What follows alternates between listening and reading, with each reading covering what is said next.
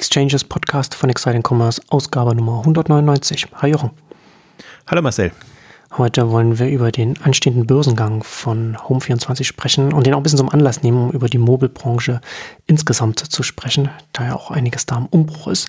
Aber zunächst zu unserem heutigen Werbepartner. Die Digitalagentur DotSource. DotSource unterstützt seit 2006 Unternehmen aus Deutschland, Österreich und der Schweiz bei der digitalen Transformation und der Inszenierung ihrer Marken im Internet. Über 200 Mitarbeiter arbeiten gemeinsam an der digitalen Zukunft von Marketing, Vertrieb und Services ihrer Kunden. Mit richtungsweisenden Lösungen von nutzerorientierten E-Commerce-Plattformen über durchdachtes Kundenbeziehungs- und Produktdatenmanagement bis hin zu gezielten Online-Marketing-Maßnahmen hat sich DotSource als eine der führenden Digitalagenturen im deutschen Sprachraum etabliert. Unternehmen wie Swarovski, Cornelsen, Hagebau, Wirth, Stabilo, BayWa, EMP oder Music Store setzen auf die Kompetenz von DotSource in Sachen Strategieberatung, Entwicklung und Umsetzung ihrer anspruchsvollen Digitalprojekte. Also trefft DotSource während der K5-Konferenz, überzeugt euch vom Know-how der Digitalexperten und schlürft gemeinsam Kaffee am Stand 64. Ja, Home24, jetzt der sechste Börsengang für Rocket Internet, die jetzt äh, klar Schiff machen. Da muss jetzt, da muss jetzt alles raus, was nicht nied- und nagelfest ist. Wie ist denn da der äh, Gesamteindruck von dir äh, bei Home24? Das ist ja durchaus jetzt auch immer ein Problemkind über die Jahre gewesen, einige Kurswechsel gehabt äh, und, und haben sich durchaus schwer getan, sich zu etablieren als Online-Möbelhändler. Wie ist da so vom, nach dem Börsenprospekt, nachdem, nachdem du den gewälzt hast, da dein Eindruck? Ja, der war auch wieder mehrere hunderte Seiten lang. Ähm, äh, besser als erwartet. Also ich war dann wirklich überrascht. Ich bin da mit einer gesunden Skepsis ran, weil wirklich äh, Home24, wenn man die Historie kennt, ich meine, das, was Zalando in zehn Jahren geschafft hat, versus das, wo Home24 jetzt nach sind ein Jahr später online gegangen, also auch in zehn Jahren äh, geschafft hat. Das, da sind, liegen schon Welten drunter. Und wenn man es mal positiv formuliert, musste sich Home24 ja mehrmals neu erfinden, sind als FP-Commerce wirklich so gestartet, äh, analog zu dem, zu dem OS-Modell. Ähm, jetzt fällt mir gerade nicht ein, wie Wayfair früher hieß, aber also wo man wirklich so ein Multishop äh, Angebot hatte, sehr SEO getrieben und dem wollten sie quasi nacheifern, hatten ja damals auch äh, CS, CSN Stores hießen sie damals, genau, Waveware. Ähm, also hatten damals, interessanterweise hatte, hatten die Sambas auch kurz Anteile äh, an dem US-Unternehmen und äh, dann haben sie quasi äh, versucht, das in Deutschland zu etablieren. Und ja, so wie Wayfair sich, also wie CSN Stores sich in Wayfair verpuppt hat, hat sich eben äh, FP Commerce damals in erstmal Home24 verwandeln musste und äh, hat aber viel mehr Irrungen und Wirrungen hinter sich als als Wayfair das äh, hat, ähm, dass er schon länger an der Börse ist und dass da auch ähm, extrem Gas gibt. Ähm, wenn auch nicht immer überall profitabel, aber äh, also Wachstumsraten, von denen auch ein Home24 nur träumen kann. Und insofern war es Strategie-Update eigentlich das Interessanteste. Hm. Also zuletzt hatten sie ja, und das unterstelle ich natürlich dann immer auch wegen des Börsengangs, ähm, schon Umsatzsprünge äh, hingelegt, die sie davor nicht mehr hatten.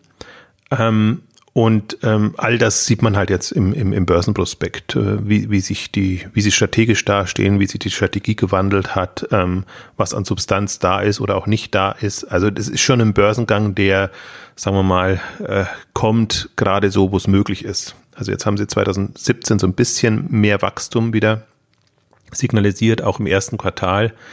Ähm, und dann und andererseits brauchen sie aber auch Geld. Also das ist ja auch eh immer klar gewesen. Die haben jetzt, ich glaube, die letzte Jahr mindestens, aber die letzten zwei Jahre immer sich mit 20 Millionen Euro Runden äh, über die Runden gehalten. Also die dann eben Schinewig und, und dann Rocket mal oder ich glaube am Ende auch nicht mehr äh, gegeben haben. Ähm, also so wirklich offenbar von, von Zielvereinbarung bis Zielvereinbarung äh, dann, dann wieder Nachschub gegoben, ge bekommen, weil sie eben vorher schon Hunderte von Millionen Dollar, äh, Euro verbrannt haben und, mhm. und eben durch diesen, diesen Prozess gegangen sind. Und jetzt sind sie ja sehr ambitioniert unterwegs, also mindestens 150 Millionen Euro sollen jetzt durch den Börsengang reinkommen. Das Gute, dass sie, dass das Geld direkt in das Unternehmen fließt, also dass sie das wirklich nutzen können und, und entsprechend ähm, das für den Aufbau, hoffentlich nicht nur fürs Marketing verwenden können. Und ähm, Was ich das Interessanteste fand, was mir so, also mir sind ein paar Dinge klar geworden, die man so öffentlich nicht wusste, weil da, da die Kommunikation auch noch nicht so war, also gerade in der Phase, wo sie sich gedreht haben. Ähm, aber aus meiner Sicht war das, was ursprünglich mal Home24 übernimmt, Fashion for Home, war mehr oder weniger andersrum. Also Fashion for Home hat Home24 übernommen jetzt aus meiner Sicht. Also wenn, wenn du das durchliest, auch wenn du siehst, die sind ja dann in die Geschäftsführung auch gekommen, die, die Fashion for Home Gründer und ähm, aber auch, wie sie das ganze Geschäftsmodell gedreht haben. Also was mich eigentlich am, am meisten überrascht hat, wie hoch der Eigenmarkenanteil ist, also umsatzseitig, sortimentseitig gar nicht so sehr. Also da nutzen sie sehr schön äh, die Gesamtbreite an, an Sortiment und Marken oder was es eben gibt. Aber den Umsatz machen sie jetzt wirklich mit, mit Eigenmarken und haben da entsprechende Margen drauf. Und deswegen geht das Geschäft auch in die richtige Richtung. Deswegen sagen sie jetzt auch, unsere Kunden können bei der Erstbestellung profitabel sein. Interessanterweise war, sind die Formulierungen interessant, weil so oft wir glauben drin vorkommt. Wir glauben, dass die aktuellen Kohorten profitabel sind und, und äh, habe dann direkt nachgesucht, äh, wie oft das Wort äh, wir glauben da drin vorkommt. Äh, also schon, schon sehr häufig, aber gerade bei, bei solchen Passagen, wo ich mir dann immer denke, ja, wisst ihr es oder, oder nicht? Ja. Aber eigentlich ja, ne? Kohortenanalyse sollte ja eigentlich sagen, okay, wir wissen, wie unsere Kunden ticken, wie sich, wie, wie der Mix ist und wie sich das aufteilt. Da sollte eigentlich dann weniger Glauben dann drin sein. Ja, das ist interessant. Also da bin ich auch bei dem, bei dem Umsatz der Eigenmarken bin ich auch hellhörig geworden. 56 Prozent für diejenigen, die es nicht gesehen haben. Du hast es ja im Blog auch, auch geschrieben. Das ist schon, das ist schon massiv, ne? Also gerade wenn man sich überlegt, das ist ja dann schon fast also du sagst es sortimentseitig ist nicht so, sondern umsatzseitig ist es so stark. Aber da könnte man ja schon fast darüber nachdenken, dass es mehr Hersteller ist als Händler, wenn man als, als Händler so, so viel mit den Eigenmarken macht. Also ich glaube, die sind jetzt mehr das nächste IKEA, als sie je hm, waren. Hm, genau. Also wenn man genau. mal IKEA auch sagt, ja. hauptsächlich über Eigenmarken und den direkt, äh, also direkt den Kontakt zum Hersteller. Ähm, also das haben sie schon so gedreht und die zweite Komponente, die ich in dem Kontext spannend finde, ist auch der Preispunkt, mit dem sie verkaufen. Das ging immer ein bisschen unter, weil sie das mit dem Südamerika-Angebot immer gemixt haben vom, vom Preispunkt her und dann lagen sie so bei im 200er Bereich. Aber wenn man jetzt mal sieht, was sie für Europa ausweisen, ähm, an die 350, also 340, äh, also es schwankt immer so ein bisschen, aber auf jeden Fall weit über 300 Euro pro äh, Bestellung. Ähm, und das ist natürlich dann schon eine Dimension, ähm, wo man sich vorstellen kann, dass das kann man irgendwie profitabel hinbekommen, wenn der äh, also wenn der Aufwand jetzt fürs Marketing und auch das Shipping nicht zu groß ist. Also da sind sie äh, äh, aus meiner Sicht jetzt in einer anderen Richtung unterwegs, als ich mir das gedacht hatte oder als es eben auch suggeriert wurde über den über den niedrigeren Preispunkt, wo man sich immer das fragt, immer fragt, wie, wie soll denn das gehen bei dem äh, bei dem Preispunkt, das über die Erstbestellung profitabel hinzubekommen.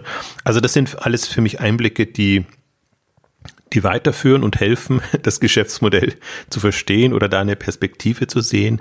Was zum Beispiel in dem Kontext auch rauskam, war mir auch nicht so klar, wie sie an dieses Mobili gekommen sind äh, in ihren Südamerika-Arm, wo ich mir dachte, also wo ich mich immer gewundert habe, wo kommt der eigentlich her? Und dann sieht man, dass der tatsächlich erst 2012 ähm, übernommen wurde, auch so ein bisschen zu der Phase, als sie sich dann äh, umgebrandet haben und ähm, auch da schon ja, natürlich, ich, ich denke mal, das ist immer so eine Misch. Ich, ich frage mich immer noch, was, was sie mit dem Arm wollen, weil der ein separ komplett separates ähm, Ding ist.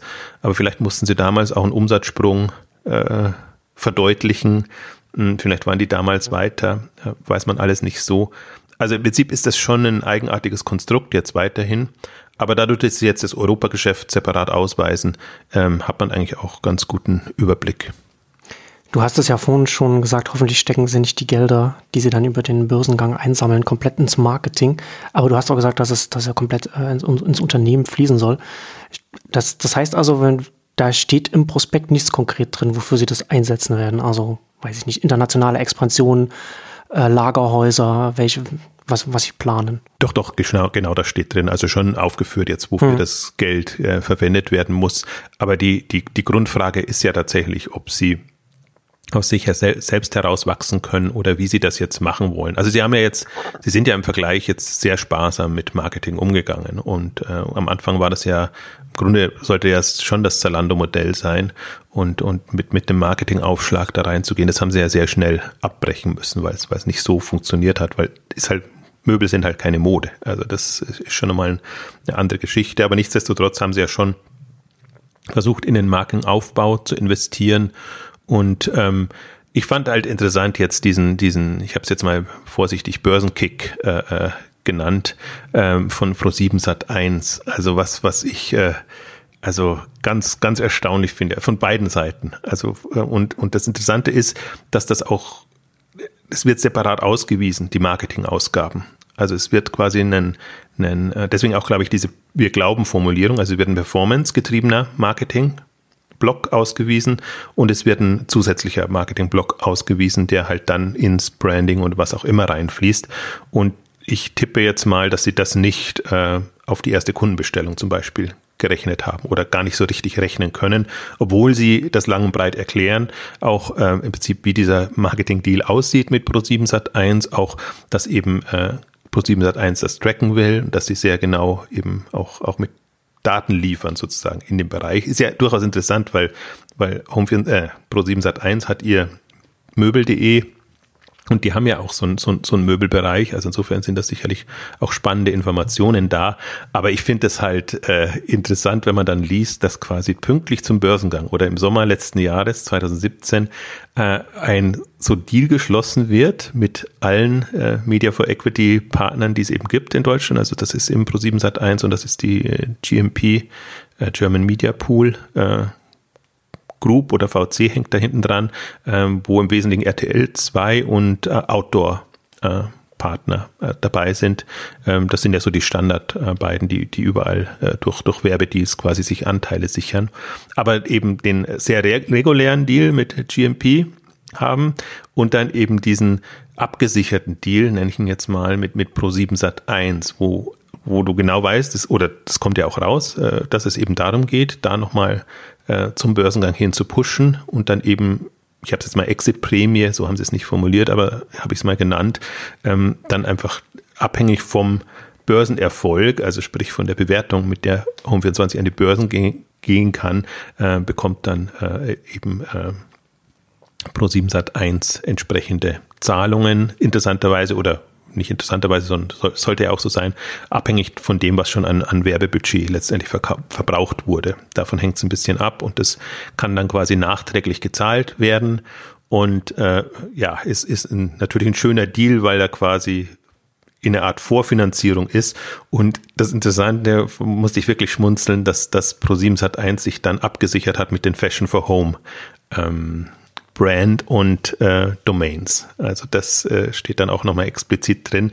Und da siehst du eigentlich, und das ist, ist das spannend, und so hätte ich es auch eingeschätzt, was für eine wackelige Geschichte das im Sommer 2017 war. Ähm, also ob, hat man wirklich das Vertrauen, dass die also da war ja das Wachstum sehr minimal, dass, dass die das Geschäft so trimmen können, dass es tatsächlich ein veritabler Börsenkandidat ist. Also insofern verstehe ich, finde ich sogar den Ansatz von Pro7 Satz 1 vernünftiger als jetzt von, von GMP in, in, in der Phase. Ähm, aber das ist halt dann so, ja, so klipp und klar formuliert steht das halt dann drin. Also du, du weißt genau, wo da als, als Anleger, potenzieller Anleger, worauf du dich da einlässt. Und du kannst jetzt praktisch beurteilen, jetzt haben wir noch nicht mal ganz ein Jahr weiter, ähm, glaubst du der Story, die jetzt da war? Also dem Wachstum, dem gedrehten Geschäftsmodell, ähm, den ganzen Kennzahlen, die, die jetzt aufgeführt sind. Und das ist halt eine sehr kurze Zeit. Also sie, ich finde, die, die Grundstory haben sie sehr gut rübergebracht, dass man sagt, okay, wir haben eben das Jahr 2016, vor allen Dingen 2015, 16 dazu genutzt, um das Geschäft zu drehen, um die Margen zu optimieren, um, um, um quasi die Eigenmarken ähm, stärker zu pushen, auch da entsprechend die, die, die Supply, Chain aufzubauen und zu etablieren. Ähm, also insofern ist die, die Geschichte rund. Ähm, wenn du das glaubst und wenn du glaubst sozusagen, dass jetzt das die Effekte sind mit dem optimierten Geschäftsmodell, wieder in ein Wachstum zu gehen, dann ist das alles wunderbar und dann ist im Prinzip Home24 auch ein schöner Börsengang-Kandidat äh, in, aber dann einer vergleichsweise frühen Phase, obwohl es das Unternehmen ja. schon zehn Jahre ja. gibt. Ja, spannend. Ähm, wie schätzt du denn die, die Quote der bestehenden Kunden im Verhältnis zu den gesamten Kunden. Also 2017 haben sie ja gesagt, äh, sind sie jetzt 29,3 Prozent bestehende Kunden. Ist natürlich für, für das Alter jetzt nicht so viel, aber wie wir jetzt halt schon mehrfach gesagt haben, dadurch durch die Kurswechsel und, und, und die entsprechenden Anpassungen äh, hätte es vielleicht auch gar nicht mehr sein können. Aber so grundsätzlich, also zum einen auch für die, gemessen am, am Möbelsektor. Ne? Das ist natürlich dann auch mal so eine Frage, wie gesagt, was, wie oft kauft man dann wieder ein oder, oder was, oder was kann man den Kunden überhaupt anbieten, was so Inneneinrichtungen eingeht, was man dann so mitnehmen kann für, für Wiederkäufer. Also ist es okay, ist es, ist es, hätte es mehr sein müssen. Also klar, mehr ist natürlich immer besser, wenn man, wenn man schon bestehende Kunden, wenn man die Kunden dazu bekommt, wieder zu bekommen und nicht jetzt wie du schon sagtest, jetzt nach fast zehn Jahren wie äh, immer wieder auf Neukundenfang gehen muss, was sich dann ja bei den Marketingkosten dann entsprechend wieder niederschlägt, wenn man es nicht organisch schafft. Aber so grundsätzlich, so von, von, von dem aktuellen Stadium, in dem sich das Unternehmen befindet, wie schätzt du das sein? Ne, ich glaube, ich würde es gar nicht sagen. Für mich ist es gar nicht mehr so relevant, weil, weil wenn sie es mit der ersten Bestellung schaffen, das profitabel mhm. hinzubekommen, ist es quasi egal, ob sie das mit bestehenden Kunden machen oder mit, mit, mit Neukunden machen. Ähm, ja, der, der, Möbel, der Möbelbereich und gerade wenn du jetzt wirklich einen, einen, einen mittleren Preis von 340, 50 äh, Euro hast, ähm, das ist halt kein Impulskauf und das ist nicht so Klar. wie das klassische Geschäft. Und ich glaube eher die, also was mich mehr wie soll ich sagen, äh, begeistert wäre jetzt das, also ich suche jetzt ein Wort drunter, ein bisschen. Was mich mehr für Home24 einnimmt, ist, positiv wenn sie, stimmt, vielleicht. Positiv stimmt, ist das, ist, ist das Wort, genau, ist, ähm, wenn, wenn sie das jetzt tatsächlich so abgebildet haben, weil dann hm. muss man sich keine so große Sorgen machen, dann müssen sie natürlich in ein gewisses Umsatzvolumen kommen und das ist immer mein Problem, das habe ich auch bei, bei Home24 noch. Am liebsten wäre schon, am schöner wäre schon, wenn sie 500 Millionen schon machen würden. Dann, dann würde, wüsste man, die, die Fixkosten wären jetzt nicht so ähm, die große Hürde und ähm, dann, dann, dann wäre das alles ein bisschen runder. Andererseits möchte ich auch nicht zu negativ sein, weil es schon gut ist, wenn Unternehmen auch früher an die Börse gehen. Ähm, das ist ja im Prinzip so ein bisschen das Manko. Alle, die jetzt an Börsengänge, die wir hatten, die sind eigentlich schon größtenteils über den Berg gewesen und das ist fast inzwischen der Anspruch an Börsenkandidaten und das muss ja nicht sein im Wachstumsbereich. Also das, das kann schon sein, dass, dass man eben auch früher reingeht und dann, klar, Home24 ist jetzt auch nicht profitabel, aber dass es dann eben bewusst nicht profitabel ist, aber dass man eben signalisieren kann, ähm, das geht jetzt in die richtige Richtung, so zum, wie es zum Beispiel HelloFresh gemacht hat. Das war ja auch so ein, es war auch sehr ein gewagter Börsengang und sicherlich einer, der auch ähm, jetzt weit unter den Bewertungen war, die ein das Unternehmen schon mal früher hatte. Ähm, aber da hat man gesehen, ich denke mal auch bei Rocket und, und Home24, dass es geht, dass man auch mit einem mit einem Verlustbringer, ähm, vermeintlichen Verlustbringer jetzt kurzfristig an die, an die Börse gehen kann. Das ist so ein bisschen auch das Manko bei Home24, dass die halt, ähm, ja, glaube ich, was haben sie jetzt 2019 frühestens, äh, eher 2020, äh, mit einer, mit einer Profitabilität oder mit einem Break-Even ähm, rechnen. Äh, das sind, also da bin ich immer hin und her gerissen bei, bei, bei solchen mhm. Themen, weil ähm, da, es hängt halt stark davon ab und das war mir so, das war, das war, darauf war ich neugierig. Ist, ist ähm, Home24, gibt es das substanziell her? Oder ist es wirklich so ein Notbörsengang, wo man sagt, oh, laden wir jetzt mal besser an die Börse ab und dann haben wir es weg und dann schauen wir, dass, dass wir rauskommen? Oder ist es im, im Sinne von, also schon auch Notbörsengang, weil man Geld braucht, aber äh, das ist auch ähm, durch das Kapital quasi dann wirklich ein, ein, ein solides, dauerhaftes Unternehmen werden kann. Und ähm, ich tendiere jetzt eher zum zweiten, aber ich bin ja immer skeptisch, auch bei HelloFresh noch und bei anderen. Überall, wo Rocket noch drin ist, nach dem Börsengang, ähm, ist es unberechenbar. Du weißt nicht, wann die rausgehen, wie sie rausgehen, ob das irgendwie zu einem Crash führt oder sonst irgendwas. Also da haben sie sich auch, finde ich, keinen guten Ruf erworben, jetzt auch bei HelloFresh dann plötzlich mal zu so sagen, jetzt legen wir da glaube ich, für 150 Millionen oder so äh, ähm, Geld raus, so holter die Polter. Ich finde, das ist, das ist äh, nicht gut auch für die Unternehmen, also vor allen Dingen für die Unternehmen. Für Rocket ja. ist es verständlich. So einen großen Anteilseigner zu haben, der, der unberechenbar ist, was natürlich einen Einfluss darauf hat, wie andere Investoren dann, dann die Aktie dann bewerten. Ja, absolut. Und, und wenn du halt nicht weißt oder nicht, nicht absehen kannst, jetzt auch als, als anderer äh, Aktionär, der, der nicht Rocket heißt, auch, auch welcher Deal dann zustande kommt, hm. in welcher Form, ob sie, ob sie jemanden finden, der das übernimmt, ähm, ob sie, also man muss halt mit, mit allem rechnen und leider immer mit dem Schlimmsten rechnen, ähm, wenn, wenn Rocket noch da ist. Hm. Ähm, das ist bei, bei deswegen HelloFresh, wenn die jetzt schon, aber die haben immer noch, da ist, ist Rocket immer noch, glaube ich, 30, 40 Prozent drin, äh, weiß ich nicht genau, aber zumal substanziell, sodass wirklich, wenn die den Block quasi auf den Markt werfen, ähm, kann alles passieren. Und ähnlich ist es ein bisschen bei Home24. Also einerseits natürlich schön, dass die jetzt alle gesagt haben, wir bleiben noch ein halbes Jahr drin, auf jeden Fall. Und äh, ja, das ist das ganze Geld fließt quasi in das Unternehmen rein. Ich glaube, das muss auch sein, sonst geht's geht's auch gar nicht. Ähm, aber man hat auch gesehen, dass die Fristen teilweise nicht eingehalten werden, dass dann doch früher verkauft wird aus irgendwelchen Gründen, aber dann wieder eben ähm, verlängert. Und das sind lauter so, so Geschichten. Ich finde, das, also das hat Rocket jetzt bei Delivery Hero gemacht, das haben sie bei, bei HelloFresh gemacht. Ähm, also die unterschiedlichsten Konstellationen und das ist eben auch da zu befürchten. Und Home24 ist halt jetzt sicherlich das wackeligste naja, kann man auch nicht sagen. Es gibt noch ein Global Fashion Group, die man auch noch an die Börse bringen könnte. Die ist noch wackeliger, aber das, da ist mir Schenewig jetzt der Treiber. Aber Home24 ist jetzt, ähm, also dadurch, dass sie sich, äh, HelloFresh hat halt eine sehr, sehr zielstrebig klar einen Wachstumskurs hingelegt und ist eigentlich super früh, naja, super früh, zwei Jahre später als erwartet, aber immerhin vergleichsweise schnell an die Börse, aber die haben sich jetzt irgendwie noch keinen Fehltritt erlaubt.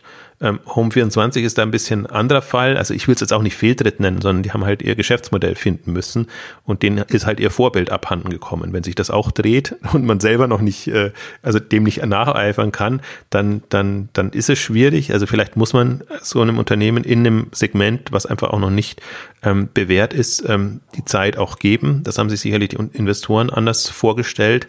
Ähm, und jetzt aber ich, meine Befürchtung ist so ein bisschen, und dass, dass ähm, ja, Rocket, wenn ich es jetzt plump oder hart formuliere, Rocket das loswerden will, da raus will, warum auch immer.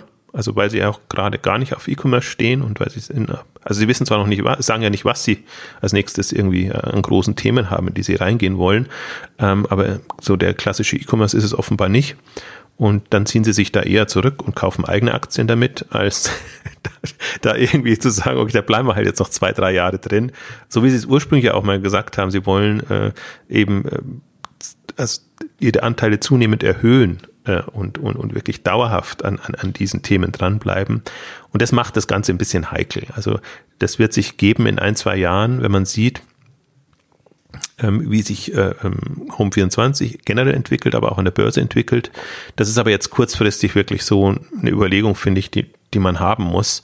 Und ähm, so schön, ich bin ja grundsätzlich begeistert davon, dass ich sage, okay, lieber äh, die, die Rocket-Beteiligungen an der Börse und sich dann im Einzelfall überlegen können, ist das ein, ein relevantes Unternehmen als Rocket, was eben als sich an sich ja auch noch unberechenbar ist. Das ist ja nochmal die, die, die andere Geschichte dabei. Also ich bin da äh, also ja, da, davon lebt Rocket und davon lebt diese ganze, ganze Welt einerseits, aber das ist, wenn man das, wenn man drin hängt, schon nochmal was anderes, als wenn man es von außen verfolgt. Das muss man schon sehen. Also insofern bin ich da jetzt ähm, gespannt, optimistisch gespannt. Also vielleicht, ich würde nochmal auch gerne auf den Punkt eingehen, jetzt ähm, Management, Managementveränderungen, ähm, weil das ist für mich auch eigentlich das Faszinierende, auch dass zum Beispiel jetzt ein Philipp Kreibohm als Gründer oder einzig verbliebener Gründer überhaupt nicht präsent ist bei dem ganzen Börsengang, sondern das ist alles ähm, die quasi Fashion for Home ähm, Gründer machen. Ähm, was mich dann auch erstmal irritiert hat und dann habe ich eben gesehen tatsächlich, dass das auch drin steht, dass äh, Philipp Kreibohm der ja jetzt noch vergleichsweise viele Anteile hält, also auch immer aufgeführt als, ist als einer der größten Anteilseigner, obwohl es nur an die drei Prozent sind, ähm, dass der seinen Vertrag nicht verlängert hat. Also alle anderen mhm. haben ihren Vertrag um zwei Jahre verlängert bis 2020. Sie haben jetzt äh, neu Johannes Schabeck auch, äh, Schabeck auch reingeholt als, als CTO. Das hat schon irritiert, weil warum plötzlich vier Geschäftsführer? Ähm, jetzt kann man aber sich eigentlich vorstellen, dass ein ähm, Philipp Kreibohm nach zehn Jahren ähm, aussteigt und im Prinzip ja auch seine Pflicht getan hat, in Anführungszeichen. Also sprich, äh, jetzt den, den, die, den, den Schwenk, den strategischen Schwenk noch mit begleitet hat. Aber äh, im Prinzip sind ja jetzt äh, die, die Fashion for Home Gründer diejenigen, die da quasi die, die Strategie bestimmen und, und auch entsprechend das Unternehmen vorantreiben. Also insofern ist es gar nicht so, so schlecht, ist halt nur irritierend und ist jetzt für mich, ist aus meiner Sicht, äh, es ist jetzt natürlich auch noch Spekulation. Also wird jetzt auch nicht so offen kommuniziert und was aber kommuniziert werden könnte, weil ich finde, ja. äh, also die, die Rolle ist von, von, von dem Philipp Greibum ist jetzt, also ich glaube, es, er, ist nicht, er ist in der Phase jetzt nicht mehr kriegsentscheidend. Sondern wenn die es in den letzten zwei Jahren geschaffen haben, in der neuen Management-Konstellation quasi das, das Unternehmen so ähm, zu etablieren und wieder einigermaßen zu stabilisieren, ähm, dann ist das auch ein guter Zeitpunkt, um, um da rauszugehen. Ist ein bisschen halt schade, weil man immer denkt, so das Gründer, gründergeführte Unternehmen ist eigentlich das, das Bessere. Aber ich, ich zumindest, für mich habe ich jetzt, sehe ich jetzt Home 24 anders, dass ich sage tatsächlich, Fashion for Home ist quasi das neue, oder Home 24 ist das neue Fashion for Home, so muss man sagen. Und offenbar war das auch der Eindruck, den die Investoren hatten, dass quasi Fashion for Home besser vorankommt, also ein besseres Geschäftsmodell hat, so muss man sagen, aber wollten dann nicht mehr quasi dasselbe Geld reingeben, wie sie schon bei, bei, bei Home24 reingegeben haben. Insofern war das äh, also eine taktisch-strategisch äh, geschickte Maßnahme. Und ähm, ich bin da jetzt wirklich mal gespannt, wie sie das ähm, weiter bewerkstelligen, wie sie da vorankommen. Ja. Lass uns äh, ein bisschen noch über den Marktkontext sprechen. Du hast es ja äh, auch auf Silent Commerce geschrieben. Home24 hat sich um 9,4 Prozent hierzulande gesteigert. Hast dann ich würde sagen, fast schon fieserweise noch den Einrichtungsbereich von Otto noch mit zum Vergleich reingenommen, der um 4,3 Prozent gestiegen ist. Also da stehen sie gar nicht so schlecht da im Vergleich zu Otto. Ähm, und hast dann aber natürlich dann auch den Vergleich zu Ikea aufgemacht und Ikea äh, im E-Commerce hier um 31 Prozent gestiegen. Was, was natürlich dann das Wachstum von äh, Home24 auch nochmal schön in, in den Kontext setzt. Wobei man natürlich auch dazu sagen muss, dass äh, IKEA im Möbelsektor ja auch nochmal logischerweise eine Sonderstellung hat, was wir vorhin schon angewähnt hatten, ne? den, da, dadurch, dass es die Eigenmarken sind oder das, das ganze IKEA-Universum. Ne? Also das ist ja das, was man bei IKEA kauft, kann man nicht woanders kaufen. Deswegen kann man IKEA jetzt nicht mit anderen Möbelhäusern so direkt vergleichen. Aber nichtsdestotrotz, ja, also Home24 im Vergleich zu dem alteingesessenen IKEA, mit dem sie sich ja auch mal wenn man, wenn man nochmal an die, an die alten Spots erinnert, äh, messen wollten und gemessen haben, oder zumindest sich äh, positionieren wollten gegenüber dem Endkunden, da stehen sie, haben sie sich nicht so gut geschlagen. Ja, das, das ist halt im Prinzip jetzt der Nachteil, dass sie im Grunde jetzt zu lange gebraucht haben, um das Ding hochzuziehen oder so hinzubekommen, dass man es hochziehen kann. Und dass das natürlich schon passiert ist in der Möbel, also ich habe es damals ja die aufgeschreckte Möbelbranche genannt, auch um ein bisschen zu provozieren und äh, ähm, einfach zu gucken, was, was, wie reagiert jetzt, äh, wie reagieren die Alteingesessenen in dem Bereich. Und die sind halt nicht nur aufgeschreckt, sondern die haben auch Gas gegeben. Und ähm, also nicht nur IKEA, die, die veröffentlichen das und da sieht man das auch, sondern auch XX Lutz, ähm, die auch äh, ent, entsprechend Gas geben und ähm, entsprechend E-Commerce-Strukturen aufbauen, da hört man eben immer nur, wenn sie irgendwelche Lager eröffnen, die speziell für E-Commerce äh, gemacht sind. Jetzt wieder 90 Millionen in, in Erfurt, glaube ich, war das, oder in dem, in dem Thüringer Raum, ähm, wo man dann ahnt, ähm, dass die auch entsprechend Gas geben und, und das machen.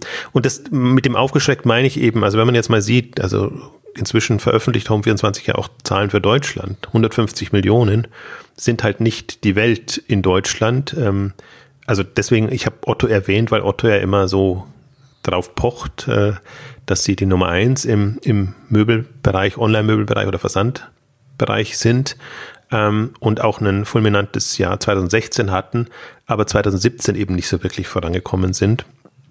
Aber trotzdem sind mit 900 Millionen natürlich in, in einer anderen Liga jetzt in, in, in dem Bereich schon, muss man schon sagen.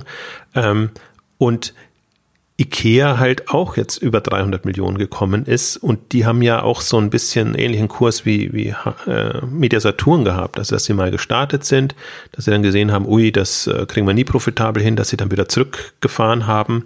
Und dass sie jetzt quasi nochmal einen Neustart hatten, wo das, wo, wo, wo das entsprechend jetzt auf einen gutes Level kam. Also auch immer, also man kann Ikea im Grunde nicht vergleichen. Ich würde es eher nicht vergleichen, weil sie eben kein Pure Player sind. Das heißt, sie, die profitieren schon davon, äh, von, von den äh, Crossover-Effekten von 40 Prozent oder von der, von der Abhol, nee, 40 Prozent war es nicht, sondern ich glaube, der, der, der, Millionenbetrag war so. 40 Millionen. Für genau, 40 Millionen Selbstabholer und das sagen sie ja auch ganz klar, das ist die Strategie. Also E-Commerce muss äh, den Filialen helfen und äh, E-Commerce muss nicht unbedingt ähm, separat am Markt sich behaupten. Also insofern sind auch diese Zahlen unter Vorbehalt zu nehmen, weil hätte, würden die Filialen wegfallen, würde auch der Online-Umsatz wegfallen. Also deswegen ist das immer so eine, ganz klassisch wie im Stationären, immer so eine Hop- oder Top-Geschichte. Da muss sich jetzt ein Onliner nicht fürchten. Aber die, die, doch, also von, von dem, wie soll ich sagen, von, von dem Tempo oder von dem, von den Wachstumsraten, die muss man schon natürlich wahrnehmen und, und dagegen muss man sich positionieren. Und da ist jetzt quasi Home24 schon ein bisschen zwischendrin, zwischen ähm, IKEA, zwischen XXX Lutz und äh, ja, den kleineren, die da eben noch da sind. Und ähm, das gilt es äh, ähm, zu berücksichtigen und zu behaupten.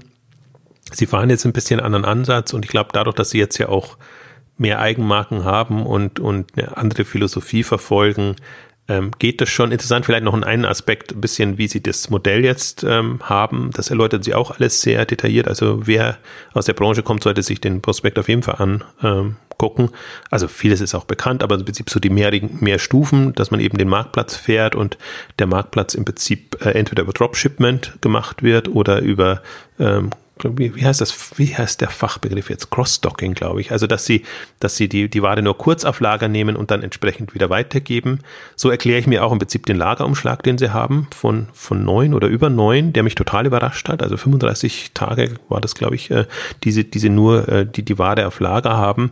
Das ist schon ein, ein bemerkenswerter Umschlag. Aber dass sie trotzdem eben noch auch dieses Zwischenmodell haben. Dass sie quasi sagen, liefert das an uns also möglichst schnell dauert dann auch ein bisschen, weil das erst nach der Lieferung losgeht. Und dann von uns aus sorgen wir quasi für den, äh, für den, äh, für die Lieferung an, an die Kunden.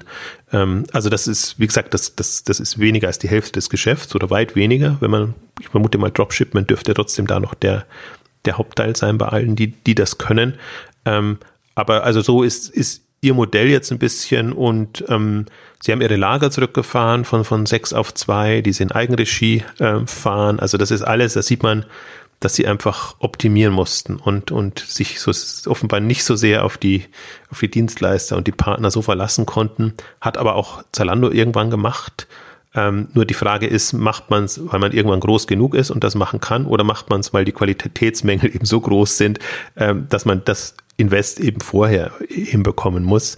Ähm, also ich tippe jetzt eher mal im, im Möbelbereich, weil das kennt man auch von, von Westwing und äh, die, die erzählen das ja auch sozusagen, welche Schwierigkeiten es macht, Produkte unterschiedlichster Art, also sehr, sehr äh, schwere Produkte, sehr fragile Produkte äh, in, in einem Lager zu bearbeiten und da eben ähm, Wege zu finden, dass das, dass das vernünftig auch ausgeliefert wird, dass es nicht äh, zerbrochen und, und, und ruiniert äh, bei, bei den Kunden ankommt.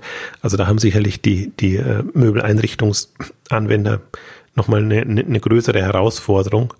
Ähm, also da haben sie extrem optimiert und ähm, also ich würde aber jetzt vom Markt, wenn wir jetzt beim Markt sind, fast mehr noch einen Augenblick auf, auf Wayfair zum Beispiel legen, ähm, die ich fast für gefährlicher halte. Die weisen jetzt leider nicht die Deutschland-Umsätze aus, aber Europa-Umsätze. Und die haben da so extrem Gas gegeben in, im, im letzten Jahr, in den letzten Jahren, ähm, dass, dass sie da über Home 24 sind und äh, aber natürlich extrem unprofitabel. Das ist das, was im Prinzip Wayfair immer das äh, den Börsenkurs verdirbt. Das unprofitable internationale Geschäft. Genau, dass das einfach sehr jung ist und was, was für, was da so eine Hop- oder Top-Frage ist für Wayfair. Hm. Also muss ein US-Anbieter unbedingt auch in Europa, und Europa heißt für die einfach nur England und Deutschland, präsent sein? Ähm, oder können sie sich nicht auf den US-Markt äh, konzentrieren und da einfach richtig schöne, hoppla, richtig schöne Zahlen ausweisen? Ähm, also das ist, ähm, ja, jedes Mal, wenn sie die Zahlen rausbringen, äh, Wayfair ist das, ist das die große Frage, weil man weiß genau, oder ja, sie versuchen es halt so hin zu, drehen, dass, dass man eben doch, doch klar sieht, US funktioniert.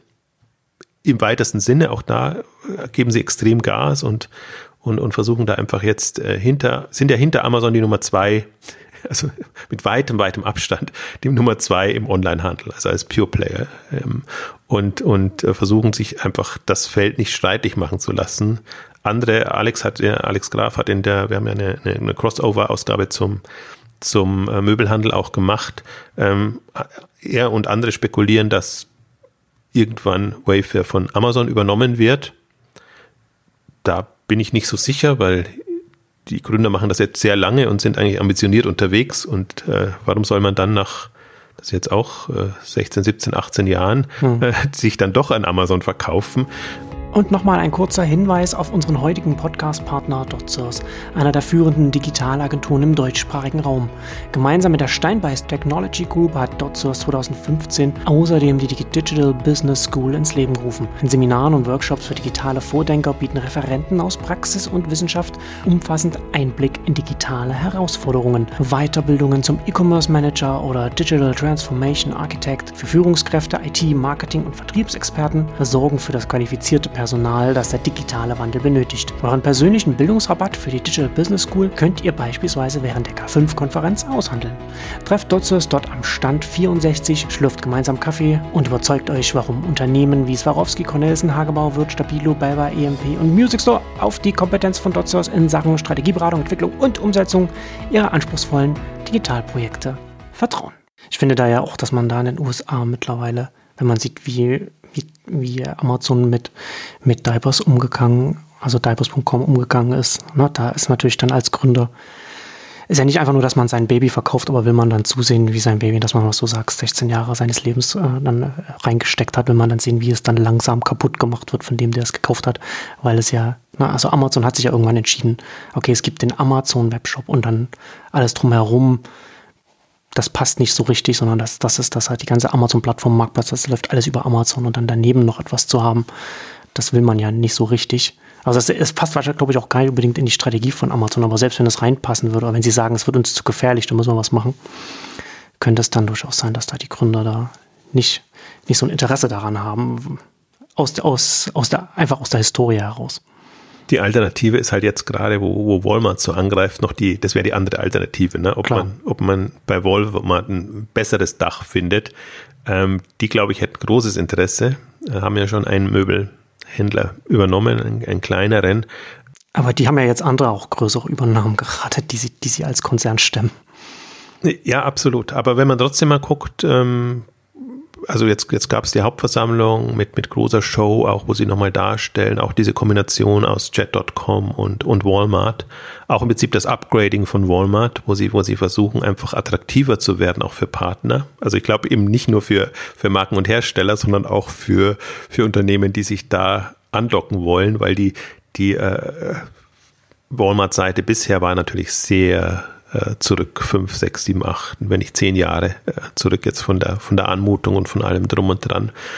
Also die, die hätten schon, glaube ich, die Ambitionen und man sieht ja, wie sie bestehende Angebote auch als internationale Angebote zurückfahren, also sprich verkaufen oder Partner finden, die das in irgendeiner Form äh, übernehmen und das Geld dann eben lieber in, sei es Online-Angebote oder eben in Märkte stecken, äh, wie Indien, äh, wo, wo sie einfach noch, noch Wachstumspotenzial sehen. Also die würde ich jetzt zumindest von den Ambitionen her nicht unterschätzen und ich glaube auch durchaus, ich vermute, die haben mit allen gesprochen und Boston ist jetzt noch relativ nah an New York, wo, wo Chat.com sitzt. Ähm, also ich glaube, das, das, das sind diese wesentlichen Player, die man hat, dass man sich die auf jeden Fall anguckt und dann schaut, ähm, wie man vorankommt. Also die, ich finde interessant jetzt, weil, weil ich glaube, Amazon ist ein bisschen abgelenkt jetzt oder hat andere Sorgen über durch die Whole Foods Übernahme. Die haben eine komplett neue andere Baustelle und haben sich das ja wirklich viel kosten lassen, ähm, dass die vielleicht jetzt bei den klassischen Online-Themen gar nicht so, wie soll ich sagen, so die, so die Not sehen oder, oder, oder da unbedingt äh, jetzt rein müssen. Was, was sich als Fehlkalkulation oder Spekulation herausstellen kann, wenn jetzt äh, Wayfair wirklich äh, in, jetzt, die, die haben jetzt die 5 Milliarden überschritten, also Richtung 10 und noch mehr Milliarden kommt, also dann können sie wirklich ein substanzieller Player sein und sie bauen ja auch Strukturen auf. Die gehen jetzt auch in die Richtung, dass sie wirklich ihre mehrstufige Logistik haben mit, mit eigenen Lieferfahrzeugen, eigener Zustellung, ähm, also schon mächtig. Und wenn ich dagegen jetzt eben ein, ein Walmart sehe, mit Ambitionen und mit einem, daraus eben von Jet.com und dem Gründer getrieben ist, ehemaliger Diapers-Gründer, wo du es erwähnt hast, also der noch ein äh, Hühnchen zu rupfen hat mit, mit Amazon. Ähm, also er hat selbst den Bonobus-Gründer hat er überzeugen können, da reinzugehen, ja. den ich auch als sehr um, eigenständig und äh was ja in dem Fall, ich weiß gar nicht, ob das auf der auf der Shop Talk war oder in irgendeinem Interview, ne, ist er dann auch so ein bisschen dann da rausgekommen, dass Mark Lohr im Hintergrund auch so ein bisschen Mentor geworden ist für für Online-Handelsgründer, was natürlich auch interessant ist, so netzwerkseitig in den USA.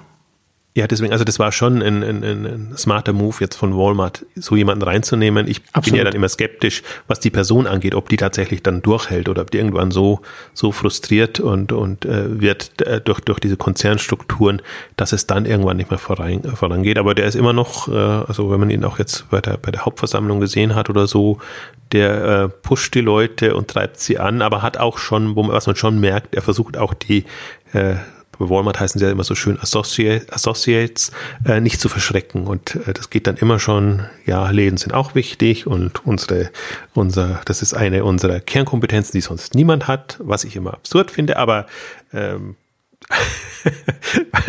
weil das, da geht die ganze, wir denken vom Kunden her, geht weg, sondern wir denken von unseren, unseren Assets, die wir vermeintlich haben, die wir irgendwie äh, geschickt einsetzen müssen. Also er verschreckt auch niemanden, aber er ist trotzdem sehr kämpferisch unterwegs. Ähm, das kann passieren, für, für Home24 wäre das fast gut, weil dann ist es weg vom Markt und dann ist es wieder eine komplett andere, andere Konstellation. Aber momentan muss man schon sehen, ähm, äh, Wayfair gibt Gas. Also die haben jetzt auch das europäische Management, glaube ich, einmal ausgetauscht, ähm, aber der Deutschlandchef ähm, ist jetzt schon sehr lange da.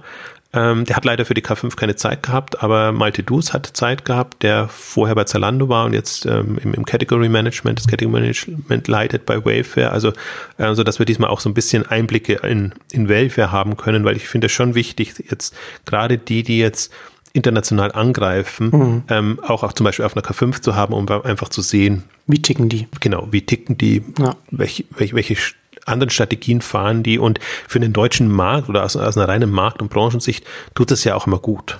Wenn man andere, und das sind jetzt alles tendenziell Marktplatzplayer, da hat, ähm, weil einfach diese, diese Überdominanz, die man von Amazon hat und, und die einfach auch so einem, so einem also die sind dem Markt nicht zuträglich und Amazon deckt ja auch nicht alle Kategorien gut ab. Und ähm, jetzt für Fashion haben wir jetzt äh, Zalando und, und Co. Auch, auch durchaus andere About You, wenn wenn sie so, also es ist natürlich immer, es sind immer Welten dazwischen, aber es geht ja relativ schnell dann in der Taktung und, und, und vermöbelt dann eben sicherlich Home 24, weil es das noch attraktiv ist. Also ich fand, das ist jetzt so, das waren jetzt keine Marketingunterlagen, Börsenunterlagen, aber wenn ich jetzt als Marke und Hersteller oder andere Händler da reingucke und sehe, dass ich quasi nur ja, Mittel zum Zweck bin, damit Home24 Eigenmarken verkaufen kann, ist das, äh, das geht, das ist natürlich, beides geht irgendwie so nicht, ne? Also, mhm. ja. du, wenn du, wenn du sagen musst, du hast 56 Prozent Eigenmarkenanteil, aber das, das sind 20 Prozent, 25 Prozent, glaube ich, der Produkte, dann, dann fragst du dich als Partner schon, wie wichtig bin ich da? Ist alles relativ, ist alles eine Frage auch der, der Umsatzdimension und, und des äh, Modells, ähm, also ich würde es auch aus Home24-Sicht natürlich nicht aufgeben, weil das einfach immer das, das dankbarste Modell ist mit, mit Provisionen. Dann da. Ja. Äh, Aber das kann, wie du sagst, das ist alles relativ. Ne? Da kann natürlich dann auch für Home24 ein Problem sein, dass sie eben noch nicht groß genug sind, dass sie jetzt als, als Händler, als Partner unverzichtbar für alle Marken sind. Also das ist halt das, was jetzt am schnellsten, schnellstens passieren müsste. Und da weiß ich jetzt auch nicht, ob dieses Wachstum, das sie jetzt an den Tag legen, schon reicht. Also dass hm. sie Richtung 500 Millionen, als internationales Unternehmen müssten sie Richtung Milliarde gehen können und als zumindest an, an, an Otto, an, an, an die ranzukommen. Ähm, das ist halt etwas, was, ja, das muss die Mindestambition sein. So bewerte ich im Prinzip auch immer die deutschen ähm, Player in dem Bereich. Wenn man sieht, selbst ein eine Shop-Apotheke, die jetzt komplett anderes Thema ist und sicherlich viel mehr Schwierigkeiten hat, Richtung 500 Millionen zu kommen, ähm, dass selbst die ähm, das, das, das hinbekommen und die Ambitionen an den Tag legen und sich dann überlegen, wie sie das in, entsprechend aufbauen und, und, und strukturieren. Also das erwarte ich mir eigentlich also von allen, die jetzt an die Börse gehen, nicht nur die Deutschen, sondern auch, auch die internationalen und die, die geben ja auch Gas. Also wenn man sich ein AO anguckt oder Okado ist schon lange drüber hinweg. Ähm, also alle, die jetzt da Buhu unheimlich äh, eine Dynamik, also sind jetzt ganz andere Bereiche wieder. Also das ist schon etwas, was passieren muss, weil jetzt, ähm, also wir sind jetzt auch zehn Jahre weiter. Also vor zehn Jahren wäre das natürlich eine, wäre dieses Umsatzniveau toll gewesen, auch vor fünf Jahren noch, wenn, wenn Home24 das an den Tag gelegt hat. Jetzt sind sie schon ein kleiner unter den Großen, sage ich jetzt mal. Aber mit, mit Ambitionen und ja, vernünftiger, vernünftigem, soliden äh, Geschäftsmodell. Also insofern, ähm, ja, für mich ja immer spannend. Ich bin ja gar, so, gar nicht so börseneuphorisch, sondern ich mag Börsengänge vor allen Dingen, weil ich dann die Daten und die Infos habe und man sehr viel klareres Bild hat zur Strategie und, und, und zur Entwicklung. Alles andere ist ja immer sehr PR getrieben und das muss man dann immer so ein bisschen, ja, hinnehmen, aber doch mit sehr vielen Fragezeichen versehen. Ich würde jetzt zum Abschluss nochmal kurz ähm, auch, auch eingehen wollen auf die Gesamtmarktentwicklung. Wir haben ja noch einen anderen, äh, anderes Börsenunternehmen im Möbelbereich, was implodiert ist. Steinhoff hatten wir, hatte ich auch bei Exciting Commerce, als sie den Börsengang in Deutschland gemacht haben, relativ ausführlich ähm, beschrieben, weil sie eben damals auch Unterlagen zum E-Commerce oder zu, ja, also sie haben jetzt nicht so viel E-Commerce gehabt, aber zumindest zu den Ambitionen im E-Commerce hatten. Und die sind ja im letzten Jahr komplett äh, implodiert durch ähm, ja, es, es, läuft wohl auf Bilanzfälschungen und alles Mögliche darauf hinaus. Das heißt, sie werden jetzt mehr oder weniger zerschlagen und ein Effekt hatten wir schon, das Showroom Prouvé hatten sie ja sich beteiligt, eben äh, wieder weitergereicht wurde. Und ähm, die interessanteste Entwicklung fand ich eigentlich jetzt, ähm, dass für Deutschland, für den deutschen Markt, dass sie Poco mit, wo sie 50 Prozent der Anteile hatten, also Poco Domäne, ähm, abgegeben haben an XXX Lutz und da kam jetzt, also das hat zwei Effekte. Einerseits äh, wurde dann eben auch bekannt, was sie dafür bezahlt haben. Und äh, das waren für 50 Prozent der Anteile ungefähr 266 Millionen Euro. Mhm. Was, äh, also bei einem Umsatzniveau von 1,5 Milliarden, da, wenn das die Bewertung für Home24 wäre, dann wäre das bitter. Äh, die orientiert sich natürlich an anderen, aber das sieht man, also die hatten aber auch ein, ein Problem, dass XXX Lutz schon äh, beteiligt war mit, mit 50 Prozent und ähm, dass sie da äh, ents entsprechend Schwierigkeiten hatten, wer hat jetzt das Sagen in dem Bereich. Und ähm, deswegen mussten sie da quasi jetzt nach der Implosion lösen, wie sie da weitermachen wollen. Und interessant dabei ist, dass eben jetzt auch die, die Bedeutung von XXX Lutz äh, extrem steigt in, in dem Markt. Also die hatten ohne Poco hatten sie 2,2 Milliarden Umsatz und kommen jetzt zusammen quasi auf 3,75 äh, Milliarden und liegen damit ja, zumindest näher an Ikea dran, das auf 4,8 kommt. Ähm, was ich damit nur verdeutlichen will, ist, dass sich der, der Markt natürlich auch insgesamt konsolidiert und dass äh, mächtige Player dadurch entstehen. Und IKEA haben wir ja genau betrachtet, ist das eine. Und jetzt kommt quasi XX Lutz mit äh, Poco zusammen, ähm, ist schon nochmal eine spannende Geschichte, wie die jetzt quasi das Online äh, Geschäft betreiben und wie sie da vorangehen. Jetzt haben sie natürlich da genau eher den, den Billigast äh, noch, noch zugekauft und das ist nochmal eine größere Herausforderung, das auch online äh, zu, zu betreiben. Also ich finde, äh, für mich schockiert es ja im Grunde immer, dass das immer noch so stark in Offline investiert wird im Möbelhandel und dass immer noch äh, Filialen und also äh, Möbelhäuser eröffnet werden und oder in extremem Aufwand renoviert werden ähm, wo, wo, wo irgendwie absehbar ist, dass das alles äh, endlich ist und dass man vielleicht leanere Modelle fahren könnte. Würde jetzt ja gar nicht im Möbelbereich, würde ich ja gar nicht unbedingt sagen, schafft die Möbelhäuser komplett ab. Weil hm. das ist ja im, im Großmöbelbereich ja. ohnehin fast so. Du guckst dir es da an und dann quasi bestellst du es ja. ja. Die Frage ist ja nur, wie schnell du dann die Lieferung hinbekommst. Und ich glaube, das ist jetzt was, wo dann alle arbeiten müssen, dass, dass der Zeitverzug, dass es nicht mehr sechs, acht Wochen äh, dauert, sondern dass man tatsächlich sagt, ich habe jetzt da, möchte mir das jetzt kaufen, also schaut doch, dass es wenigstens in ein paar Tagen ähm, hinbekommt. Ich glaube, das ist, das ist auch die Dynamik, die passieren wird, dass der Onlinehandel diese Erwartungshaltung verändert und auch im Möbelbereich. Und selbst wenn die Großmöbel dann als letztes da sind, dann sind es die ganzen anderen Bereiche schon, die, wo man einfach die, die Erfahrung gemacht hat. Ne? Wenn ich es online bestelle, dann habe ich es in, in, ein paar Tagen.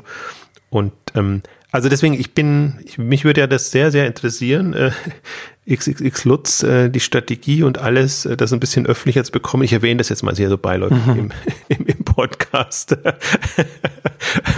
und da mal jemand auf die Bühne zu bekommen bei einer K5 zum Beispiel oder, oder einfach mal ein bisschen mehr zu erfahren, wie das jetzt äh, klappt. Die beschäftigen jetzt sich seit so fünf, sechs Jahren intensiv mit Online-Themen. Man sieht auch, wenn man es bei Twitter oder sonst irgendwie verfolgt, dass das Team wächst. Man sieht auch, dass sie unheimlich investieren in Lagerkapazitäten und alles. Ähm, aber so meine Anfragen oder heißt dann immer, nee, wir wollen uns dazu öffentlich gerade nicht äußern. Also wollen schon sehr bedeckt unterm Radar fahren, was ähm, ja, was, was im Grunde ist es immer nachvollziehbar, weil du kannst eigentlich nicht gewinnen damit.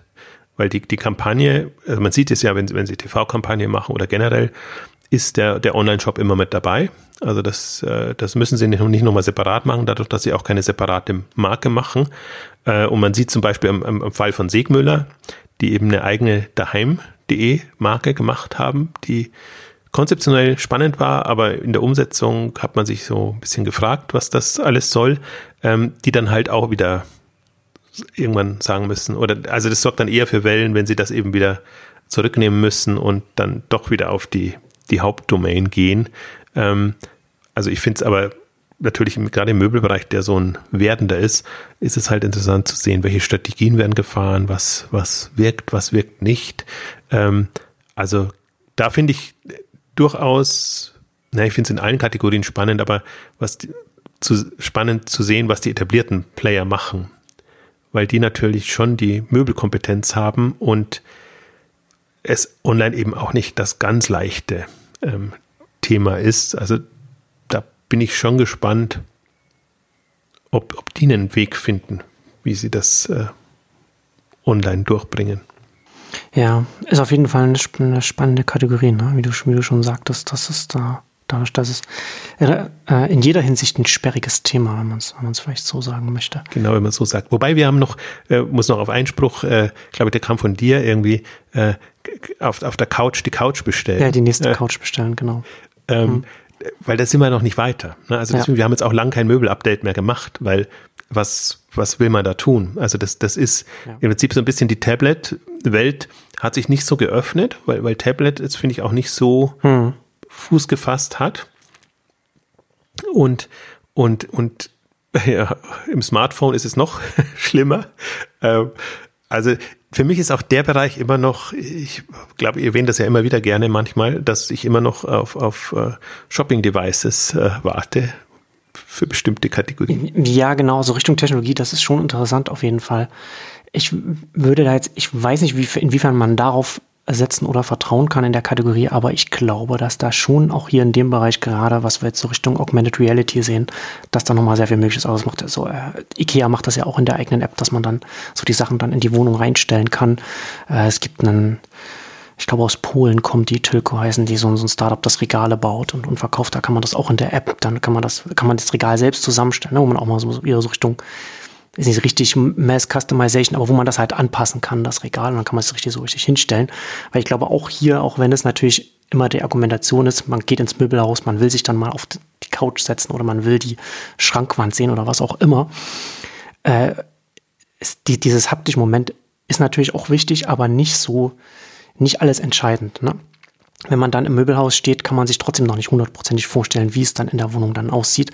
Und man kann sich zwar auf die Couch draufsetzen, aber wenn man sich ein, ein Material aussucht, dann hat man eben doch wieder nur 20 mal 20 Zentimeter im besten Fall, die man sich mal anfassen kann und durchblättert und kann sich das und, und auch nochmal zuschicken lassen, wo man es zu Hause nochmal anfasst. Das ist natürlich dann trot ist trotzdem nicht die, das eigentliche Produkt, das man dann, das man dann kauft. Das sieht man da auch nicht im Laden.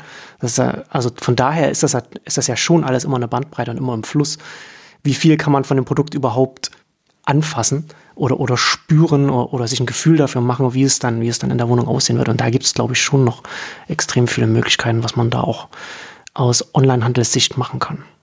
Auch im Übrigen erwähnt im äh, Prospekt, dass auch solche Services einfach jetzt zunehmend angeboten werden und dass man eben versucht, dass also, also zumindest die, die Sicherheit äh, das Vertrauen äh, hinzubekommen und natürlich Retouren dann tendenziell auch ähm, ähm, zurückzugehen. Also natürlich, das ist die Hoffnung. Augmented Reality, Virtual Reality und was auch immer da kommen mag. Hast du einen Überblick, wo, wo Oculus und Co. Ähm, gerade stehen? Also im Prinzip. Das nee, das, da, darauf würde ich nicht setzen. Also das ist das ja, da hat man ja das Problem, dass äh, da die, die, die, die, die Installed Base, also die verkauften Geräte, das ist ja so minimal. Äh, da hofft man ja, dass das dann groß wird. Ähm, das ist noch weit davon entfernt, dass das irgendwie, dass es irgend, dass es irgendeine Relevanz hat. Also das ist ja noch nicht mal, dass man, das wäre ja gerade was, wo man sagen würde, da würde als erste Branche, würde dann die Spielebranche dann da groß drin einsteigen, ne, wo man dann interaktive dann Erlebnisse hat. Und selbst das ist ja noch alles noch äh, sehr marginal. Also ich, ich würde jetzt eher darauf setzen, das sieht man ja bei den Apps zum Beispiel, dass das eher eine Verlängerung der mobilen Apps ist. Gerade Augmented Reality, da hat man ja die Kamera mit am Gerät dran und das sieht man ja bei der IKEA-App und bei, andre, bei, bei verschiedenen anderen Sachen. Und da sind jetzt auch die Betriebssysteme weit genug. Äh, Android und iOS geben ja mittlerweile SDKs, also Development Developer Kits, dann mit, mit dazu, dass man da Frameworks hat, wo es relativ trivial, also im Vergleich zu vorher ist, dann solche, solche Sachen einzubauen, wo, wo das Betriebssystem relativ viel übernimmt, was die Ausmessung der, der Umgebung angeht und so weiter.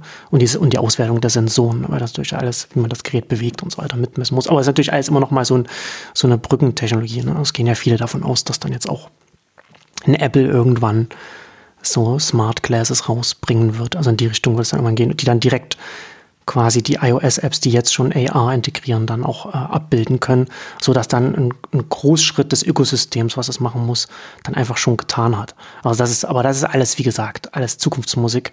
Und wobei ich schon finde, dass man mit einer mobilen App als, als, als Möbelhändler gerade schon, glaube ich, mittlerweile einiges machen kann. Also ich weiß nicht, weiß nicht hundertprozentig, wie weit technologisch das bei Android ist, aber bei iOS wird jetzt auch nochmal in der neuen Version nochmal verstärkt. Das war in der alten Version schon relativ gut. Da kann man schon sehr, kann man schon sehr viel machen. Also es ist schon sehr spannend. Aber das ist genau mein Punkt halt so ein bisschen. Das sind alles schöne Showcases und alles schöne Perspektiven. Und ich glaube auch, da muss irgendwie noch was passieren. Da müssen ein, zwei Sprünge kommen, damit hm. ähm, der Möbelkauf online wirklich Spaß macht und, und oder auch vernünftig ist. Ähm, aber das ist alles ähm, perspektivisch halt, also vor fünf Jahren sehe ich da nicht eine, eine Massenmarktdurchdringung. Ja, ja. Das, das ist alles, selbst wenn das jetzt. Also vielleicht, vielleicht ein bisschen früher, aber, aber das, also so zwei, drei Jahre wird es mindestens noch dauern. Und wenn nicht, wenn nicht, wie du sagst, fünf Jahre. Also wenn ich jetzt wirklich sage, also es geht ja nicht darum, es geht ja dann wirklich darum, auch die, die intensiv oder was heißt, die gerne Möbel kaufen. Also das sind ja dann schon wieder die Älteren und es ist ja alles äh, ist ja dann schon verhext, äh, dass, dass man da auch reinkommt und das ist halt ein NRI-Problem. Also wenn hm. man es wenn man nicht die Möglichkeiten hat, dann ist man natürlich gehandicapt, äh, was, was die Dinge angeht. Und ja, also das sehe ich, äh, das, das ist mein, das ist immer noch, also ich bin eher überrascht sozusagen, was, was im Möbelbereich jetzt vorangeht oder jetzt schon vorangeht. Ähm, das, das, das ist eher erstaunlich. Ähm, deswegen interessant ist aber auch, ich glaube deswegen trotzdem, dass es jetzt vorangehen muss, weil die, die ganze Abwicklung und, und diese Themen, selbst wenn die Präsentation jetzt noch nicht optimal ist und das Einkaufserlebnis noch nicht optimal ist, das muss ja auch geregelt sein. Ich finde, das hat man jetzt auch in den letzten Jahren ähm, gesehen, dass das eigentlich so die Herausforderung ist, welche Strukturen schafft man? Muss man das alles selber auf Lager haben? Kommen auch die Lieferanten langsam zu Potte? Äh, das ist ja auch nochmal ein, ein großes, großes Manko da. Ähm, wie sind die Strukturen? Wird direkt geliefert, irgendwie aus China importiert? Also es gibt ja auch, was wir jetzt gar nicht erwähnt haben, aber so Biljani und, und andere, die auch eben sehr unterm Radar äh, sind, die über Marktplätze verkaufen dann und ähm, also es gibt schon einige, die jetzt ähm, da Gas geben. Auch nicht einmal erwähnt haben wir unser Lieblingsthema eigentlich Matratzen ist ja der, der Boommarkt im Einrichtungsbereich. Ähm, aber alle kämpfen letztendlich mit dem, mit dem, mit denselben Themen und, und, und Problematiken. Ähm, also so würde ich es auch ein bisschen jetzt sehen. Jetzt wenn wir mal zum, zum Schluss kommen, dass, ähm, ich meine, jetzt haben wir Home24 als, als Börsengang. Ich gehe mal davon aus, wir sind jetzt noch kurz vor dem tatsächlichen Börsengang mit der Aufzeichnung, ähm, dass der klappt, äh, sollte klappen. Also die, die Bewertung ist zwar, ja, jetzt wenn man es, wenn man es, wenn man es für sich betrachtet, wie soll ich sagen, äh, also ist jetzt kein Schnäppchen, sagen wir es mal so, aber liegt weit unter dem, was früher schon mal an, an, an Bewertungen und, und, und äh, ja, Zielen da war, Ansprüchen da war. Na, also insofern überschaubar. Jetzt hat man auch eine Relation ja zu Wayfair und zu dem einen oder anderen im Möbelbereich, die, die online sind oder online gegangen sind. Und dann bekommen wir das äh, da direkt mit, was ich äh, super spannend finde, dass, dass man das einfach jetzt, diese Kategorie extrem gut verfolgen kann. Wir haben jetzt auch Big Hammer, haben wir jetzt heute nicht so viel gesagt, aber das ist so eine Mischung aus Do-it-yourself und äh, Möbeleinrichtungen, also eine, so eine Gruppe, die in ähm, Schweden, Skandinavien an die Börse gegangen ist. Die haben ungefähr die Hälfte der 400 Millionen Umsatz, die sie machen mit, mit Möbeln, wenn ich das äh, jetzt so spontan aus dem Stegreif äh, richtig in Erinnerung habe.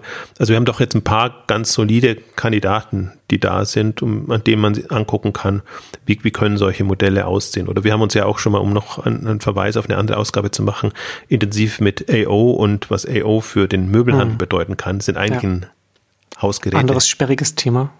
Und damit Hersteller, genau. Ja. Aber die, die auch sehr schön sich das, das überlegen, die ein bisschen jetzt gehandicapt sind, sowohl durch Brexit als auch durch, äh, ja, durch, durch, durch Margenthematiken, die sie haben. Ähm, aber die zumindest, was ich mal gut finde, eine, eine Vorstellung, eine Vision haben, mhm. wo, wo soll das ganze Thema hingehen. Da muss ich immer an die Ausgabe denken, wenn ich hier äh, in Berlin die grünen Wagen fahren sehe. Also ab und zu sieht man die hier schon in der Stadt. Ja, in München ist es ähnlich. Also die haben halt, das ist ja das Spannende, dass die ganz Deutschland abdecken und einfach ein mhm. sehr, trotzdem ein vergleichsweise zentrales Modell haben. Ja. Durch diese, diese schnelle Übernachtlieferung, die sie selber äh, gestemmt haben. Also auch zum Beispiel durchaus im Möbelbereich einfach ein Thema, alternative Zustellservices, kommen wir ja immer wieder drauf zurück, ähm, und spezialisierte Zustellservices, ähm, die sich ab einem gewissen Punkt lohnen. Da würde ich jetzt zum Beispiel auch sagen, da ist Home24 vielleicht noch nicht so weit. Äh, alles diese Frage, wann, wann erreichst du die 500 Millionen? An, an Umsatz, aber Wayfair geht da schon in den USA ganz gut ähm, voran. Also das, das sind alles so Perspektiven, wenn man jetzt mal auf fünf oder zehn Jahressicht betrachtet. Also da wird sich das noch, da wird sich extrem viel tun und ähm, da bin ich, bin ich auch gespannt. Ja. Ein obligatorischer Hinweis? Zur K5, du hast es ja schon erwähnt, Wayfair wird dabei sein. Genau, also da, da freue ich mich sehr, einfach auch ein bisschen ähm, Einblicke zu bekommen, auch von jemandem, der ja durchaus schon jetzt länger in der Branche ist und auch mehrere Unternehmen ähm, kennt und ähm, ja, einfach auch mal zu sehen, was, was sind da für Ambitionen für den deutschen Markt da und wo sieht man sich? Also das sind jetzt, ähm, ich finde, Wayfair kriegt den Spagat immer ganz gut hin zwischen ambitioniert, aber auch nicht überheblich. Also dass, dass man durchaus auch sieht, wo, wo, wo hakt's noch und, und wo, wo ist man noch am Arbeiten. Also das, das für mich so ein Highlight, ähm, was, was, was mich sehr gefreut hat, dass das ähm, diesmal klappt. Wir werden mehr Internationale diesmal da haben, eben aus den Gründen. Ähm, wäre für mich auch nochmal ein Beispiel, weil wir jetzt den Sprung dann Richtung 2020 hinbekommen von den vielen Milliardenunternehmen, die wir schon für groß halten, hin zu 10 Milliarden Unternehmen. Da haben wir eben Zalando jetzt dabei und, und Wayfair dabei, weil ich glaube, dass das den Markt nochmal öffnen wird. Dass dann nochmal andere, also da, die werden den Markt prägen, aber die werden eben auch andere Geschäftsmodelle etc eröffnen. Und im, im Möbelbereich meine, kann man ja weiterdenken. Das muss ja nicht nur äh, vom Sortiment her gehen, sondern es kann eben auch über die Services gehen, dass sich die da öffnen, dass man da mehr macht. Im Prinzip das, was jetzt Zalando im Möbel, im Modebereich vorgemacht hat, ähm, dass, dass man, dass man da überlegt, wie man Partner integriert. Und diese Dienste können in der Regel nicht alles selber machen. Sie können es sich dann natürlich immer zukaufen, ist eine Option, oder sie können gleich eben als Plattform ähm, agieren und, und sich da Modelle überlegen. Also das sind für mich dann alles so, so Schritte, die eben dann auch kommen, wenn die 5 Milliarden, 10 Milliarden etc. erreicht sind. Und ich, ich sehe es ein bisschen für mich so, also die meisten sind in China momentan, deswegen sind sie für uns nicht so relevant. Da könnte man es auch so ein bisschen sehen, aber bei uns sieht man es eigentlich eher so, die 25 Jahre, die Amazon und bald 25 Jahre, die Amazon hat, im Prinzip so ein bisschen ähm, vorgeben, wie, wie sich so große Unternehmen dann entwickeln, wobei ich nicht erwarte, dass die das dann kopieren, sondern dass die eben ihre eigenen Wege finden. Aber im Prinzip sieht man schon so Marktplatz der erste Schritt, Service ist der nächste, äh, bestimmte vielleicht komplexere Themenfelder, Produkte, Anwendungen als, als, als dann der Schritt, ähm, weil ich glaube eben, es braucht äh, dann schon starke Player, die sich das auch leisten können, die wirklich dann, dann die, diese mächtigen Entwicklungen und, und Entwicklungssprünge hm letztendlich vorantreiben. Deswegen, das Motto ist ja diesmal David versus Goliath. Eher, ich folge da eher dir, du, der du, du irgendwann mal gesagt hast, eher David und Goliath. Also es geht eher darum, wie finden die zueinander und welche Davids können mit welchen Goliaths, so muss man es ja eher sehen.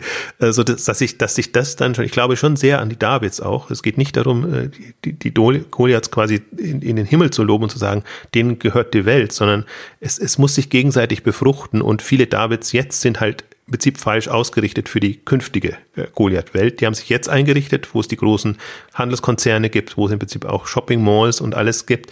Da haben sich sowohl die Händler als auch die Markenhersteller eingerichtet und nutzen diese Infrastrukturen. Und ich glaube, ähnliches wird auch im, im Online-Bereich passieren. Und darum geht es mir eigentlich so ein bisschen, dass rauszuarbeiten und auch die auf die Bühne dann zu nehmen, wo ich sage, die sind eigentlich gut positioniert und ein Gefühl dafür zu kommen, wie, wie ticken die, wie stellen sich die auf, wo sind sie angreifbar, also angreifbar oder andersrum, wo, wo vermeiden sie angreifbar zu sein? So, so darum geht's ja eigentlich für jeden, auch, auch für den Kleinen immer, dass man sagt, ich muss meine Kompetenzen so haben, dass ich mich da ähm, entsprechend selber behaupten kann oder eben in Kombination mit Marktplätzen und, und anderen Plattformangeboten. Also am 3., 4. Juli, jetzt geht's langsam schon in Endspurt für uns, aber Programm steht, Speaker kann man sich auch angucken. Wir haben Speaker auf der Hauptbühne, wir haben Speaker auf den anderen, in den anderen Sessions, wir haben fast alle Dienstleister und Agenturen motivieren wir auch mit Händler dann tatsächlich sich zu präsentieren, was einfach immer spannender ist für, für alle Beteiligten. Also deswegen haben wir auch neben denen, die, die jetzt auf der Hauptbühne äh, präsent sind oder in der, in der offiziellen Speakerliste sind, noch sehr, sehr viel andere, äh, wo man sich einfach zu speziellen Themen informieren kann, von ShopTech bis zu bestimmten Marketingdienstleistungen. Wir haben am zweiten Tag sehr viele auch Masterclasses, Sessions, wo es dann nochmal in die Tiefe geht, wo man sich untereinander austauschen kann. Also das ist diesmal neu. Wir haben den zweiten Tag auch so ein bisschen unter das K5 Connect äh, Label äh, gestellt. Also es wird weiter Programm auch auf der Hauptbühne geben, aber es wird eben auch äh, unterschiedlichste Formate da in dem Bereich geben, so dass wir auch mehr Bedürfnisse abdecken können, als, als wir das mit den rein strategischen und oder äh, kategoriespezifischen Themen auf der Hauptbühne machen können. Es wird sich niemand langweilen. Ah, das ist es, Punkt. Und danke an den Sponsor und mehr dazu unter dotsource.de und in den Shownotes. Und damit kommen wir zum Ende unserer großen Home24 Ausgabe. Vielen Dank fürs Zuhören und bis zum nächsten Mal. Tschüss. Tschüss.